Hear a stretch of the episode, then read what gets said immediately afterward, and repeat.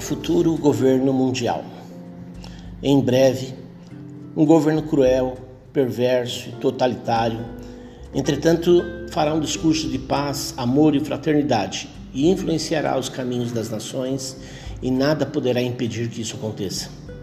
Há probabilidade de um colapso onde até os Estados Unidos, apesar de toda a sua potência econômica mundial, se tornarão impotentes em face dos acontecimentos. Há muitos rumores que líderes políticos americanos estariam envolvidos numa conspiração para atrair os interesses nacionais dos Estados Unidos. Todos os membros ou ex-membros do Conselho de Relações Exteriores que estariam trabalhando ao lado de certos líderes comunistas importantes, assim como membros de organizações americanas e estrangeiras, numa conspiração internacional para estabelecer um governo mundial. Tem sido bem esperado um governo mundial, ao qual que para muitos não seria considerado algo ruim, mas sim a maior esperança de se evitar um holocausto nuclear. Porém, muitos argumentam que esse governo só poderia ser estabelecido através do sacrifício de liberdades preciosas para o Ocidente. Embora há quem defenda um socialismo internacional benevolente, enquanto outros se iludem com relação ao comunismo que pode se tornar um sistema de base de governança. Na prática, o marxismo recorre às atividades perniciosamente destrutivas e é impotente diante de dificuldades materiais. Na Rússia, onde o marxismo foi implementado a cada ano, fica mais claro que o marxismo e o comunismo são desvios que se afastam do caminho do progresso humano. E o principal erro dessa teoria é a suposição de que pessoas em situação de desvantagem se sentirão compelidas a manifestações destrutivas de seus ressentimentos, apesar da rejeição na fé ilusória do proletariado, que irá ditar, organizar, restaurar e criar.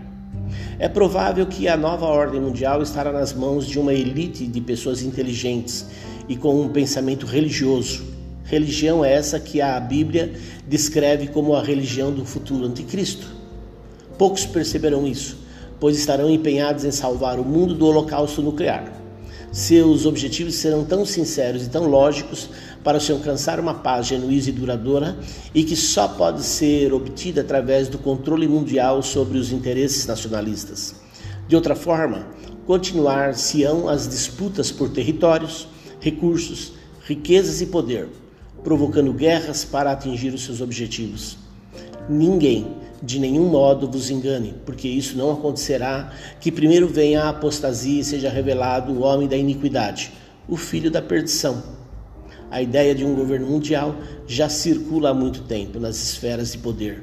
A novidade de hoje é o fato de quase todo mundo estar chegando à mesma conclusão, e no desespero do momento, milhões de pessoas estão fazendo algo a respeito.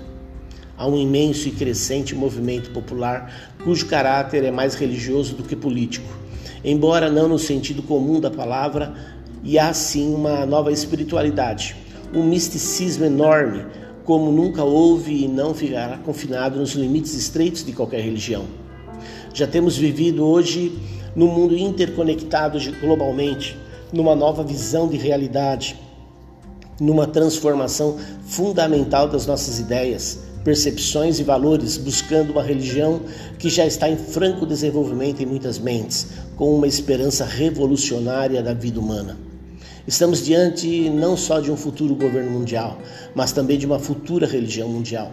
E não é preciso ser nenhum gênio para perceber que se a Bíblia chama seu líder de anticristo, então ela tem que ser uma religião anticristã.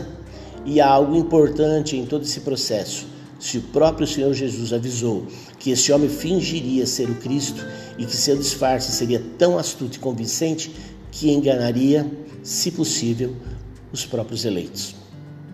Aqui é Pastor Eduardo Rios, mobilizador de projetos missionais e sociais, é, e eu os lembro e reforço a ideia de que esse tempo que estamos vivendo e aquele que ainda virá não é motivo para alarde, não é motivo para medo, não é motivo para desespero, mas é motivo sim para nos levantarmos e nos apresentarmos como igreja.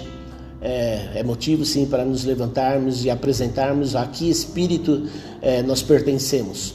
Em nome de quem nós estamos aqui? Em nome de quem nós vamos nos levantar e seguir em frente? Em, em, nome de quem nós vamos estar avançando? Porque o poder das trevas nunca teve poder sobre a, o poder da luz. Não podemos esquecer de forma alguma que o Senhor ainda tem o controle e sempre terá o controle sobre todas as coisas, inclusive sobre esta situação que nós estamos vivendo e que ainda viveremos. Que a graça, o amor, a misericórdia do Senhor esteja sobre as nossas vidas, em nome de Jesus. Amém.